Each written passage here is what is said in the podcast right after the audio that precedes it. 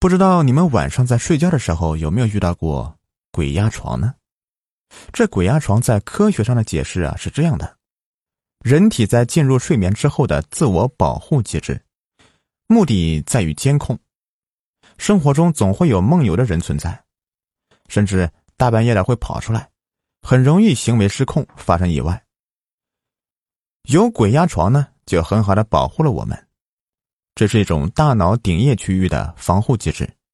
当出现梦游或者是其他的运动信号时，身体就会出现鬼压床的信号。鬼压床呢，在一定的程度上呢，还算是好事。但是需要注意的是，当自己频繁的出现鬼压床的现象时，就需要当心了啊！很有可能呢是神经系统出现了一些问题。不管鬼压床是真有鬼作怪，还是相信科学解释。这全凭您自己的判断啊！下面我就给你们分享一位听众的真实鬼压床的经历。友情提示：胆小勿听。我叫小莫，今年十九岁，老家是辽宁省大连市的一个相对偏远的村子里。目前呢，已经下学参加工作了。这说起鬼压床呢，我真的是可以给你讲个滔滔不绝。因为我经历过很多次，其中就不得不说说发生在二零一六年的那次。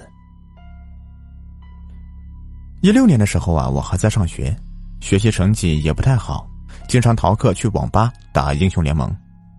后来以要学习查资料为由，让老爸买了台电脑。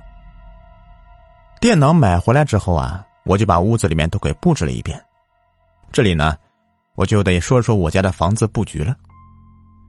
我家的房子啊是三间两层，门朝南的，一进门就是个大的客厅，东边隔开了两间房，我睡南边。我的床呢就放在东边墙角窗户的位置，每天第一缕阳光刚好可以照在我的床上。电脑呢就放在床边。我每天放学回来，就坐在床上背对窗户玩英雄联盟。这件事啊，发生在那年的秋天。这天放学回家，我吃过晚饭，和往常一样的迫不及待的打开电脑，戴上耳机玩起游戏来。玩起游戏啊，就忘了时间，感觉有些困意，我就看了看时间，这已经是凌晨了。但这个游戏玩起来太费时间了，中途下线的话，那就是坑队友啊，而且还要被举报。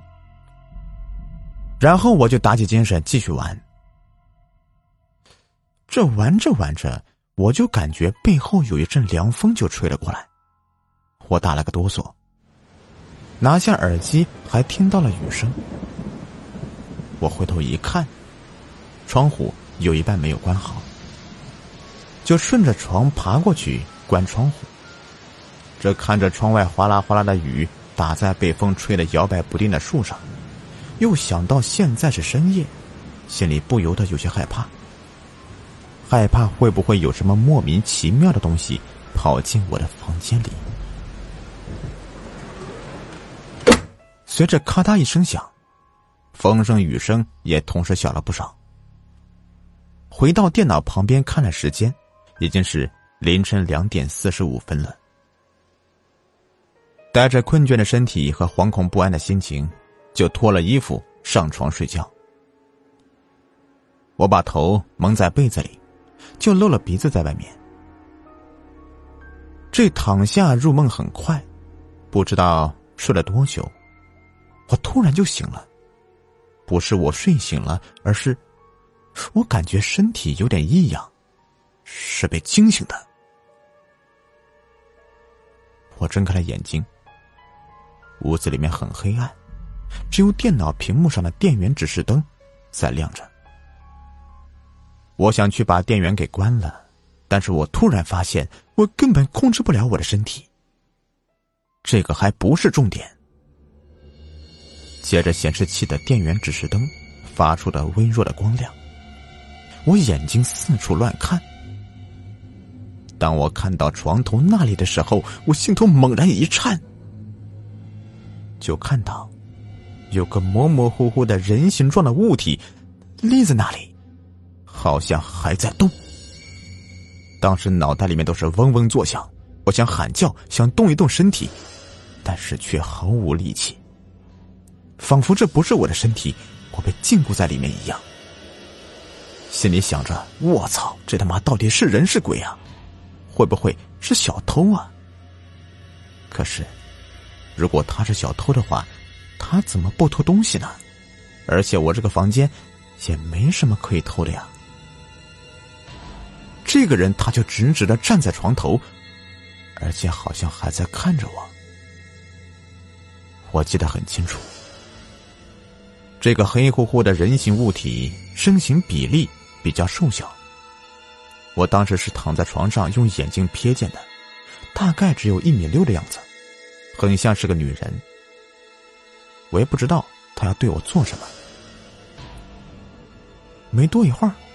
这个形似女人的物体就慢慢的向我头的方向靠近了。我也借着显示器指示灯发出的微弱的光亮，看到了他的脸，五官比较端正，就是比较苍白。他靠近我的时候还说了一句话：“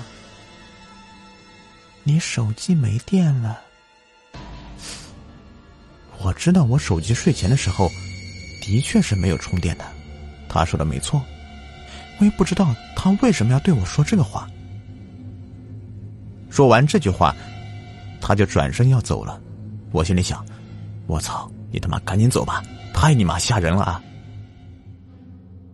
可是，当他再次走到床头的时候，却猛地伸手去掐我小腿靠近脚踝的位置，还有想把我拽下床的迹象。我心里更是紧张的不行。要是让他给我拖下去，我可能会有生命危险。于是我就使出全身的力量，拼命的蹬腿，嘴里想喊“我操你妈，我操你大爷的”，等等各种脏话，可是就是喊不出来。就在我快要接近崩溃的时候，我房间的灯突然被打开了。我稍微的镇定了一些。看到有个人快速的向我跑了过来，不停的摇晃我，我的视线慢慢的变得清晰。这次我松了一口气，原来是爸爸。爸爸说他夜里出来上厕所，就听到我房间里面有异样的声音，就果断开门进来，然后就看到我在床上脸色铁青，四肢紧绷，额头全是冷汗。等我从床上坐起来的时候，后背。还有床单全都是湿的，而且我的脚踝处真的是感觉很疼，就好像是真的被一只强有力的手给死死的抓住过一样。爸爸没有多说什么，估计怕说多了我害怕，就让我先去他们房间里面睡。我和爸妈说呀，我经常会遇到今天的这样情况，之前都没和你们说过。爸爸说。天亮带我去隔壁村的一个会看事的婆婆那里给瞧瞧。这说来也奇怪啊，自从那个婆婆向我头顶吹了一口气之后啊，这种鬼压床的现象就再也没有遇到过了。